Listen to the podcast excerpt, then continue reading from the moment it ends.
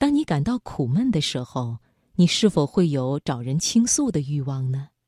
而当你作为一个倾听者，倾听他人诉说的时候，你或许也将获得内心的平静。今晚的读心灵，我们先来听陈静的文章《借一只耳朵给陌生人》，选自《中国青年报》。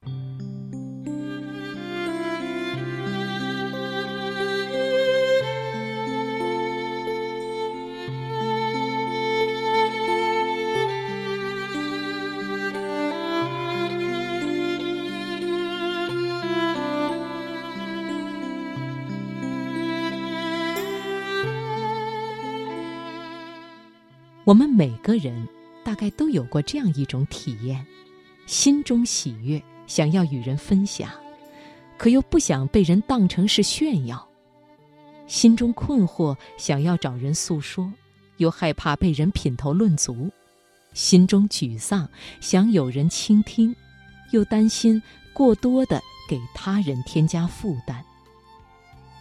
即便这些疑虑都不算什么。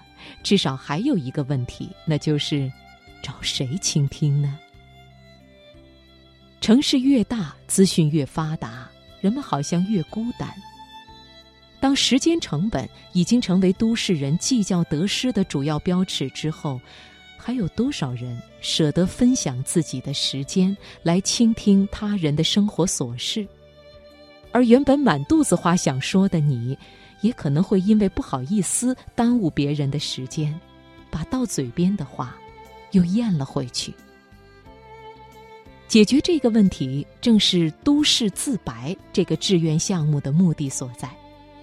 当你行走在美国洛杉矶的街头时，可能会看到一些手持免费倾听牌子的志愿者，他们做的事情很简单：借一只耳朵给陌生人。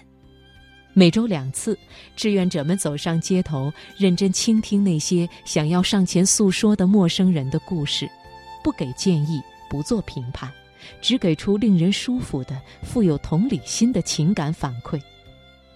都市自白项目创始人、演员本杰明·马赛斯说：“城市的脉搏需要有真正的人与人之间的连接。”不过，并不是所有人都能够马上理解并且信任这样的举动。你们为什么要这么做？这是许多路人看到免费倾听牌子后的第一反应。也有人猜疑的问：“这里面有什么名堂吗？”还以为这是骗钱的把戏。但是这些并没有让本杰明感到泄气，因为亲身体验让他相信。倾听和被倾听是一种非常有效的治愈心灵的途径，同时这也是都市中稀缺的一种资源。四年前，婚姻的破裂让本杰明的生活跌到了谷底。那时候，他正想要寻找一些志愿服务的项目来治愈自己的内心。就在那段难熬的日子里，有一天。本杰明在街上遇到一个在路边乞讨的无家可归的人。本杰明身上没有带钱，于是他干脆坐下来和这个男人一起聊天。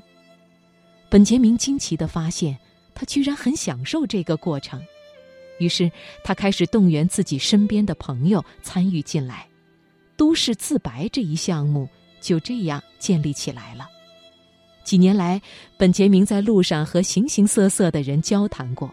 他记得，有一个男人在去自首的路上停下来和他聊了几句；一位父亲在和他聊了一个半小时有关于父子矛盾的事情以后哭了；还有一个离家出走的女孩和本杰明聊了将近一个小时。一周后，他又来到志愿者身旁，这次他不讲自己的故事。只是与其他的志愿者一起静静地听别人讲述。如今，都市自白这一项目已经出现在十六个国家，在巴塞罗那、利马、悉尼和纽约等城市都有志愿者自发组织这个项目。他们只需要从都市自白的网页上下载基本的指南，就可以便捷地在自己所在的城市开展活动。本杰明说。这个项目真的改变了我看待世界的方式。无论你身处一个城市或是一个小城镇，无论在美国、秘鲁或是南非，每个人都负担着一样的东西。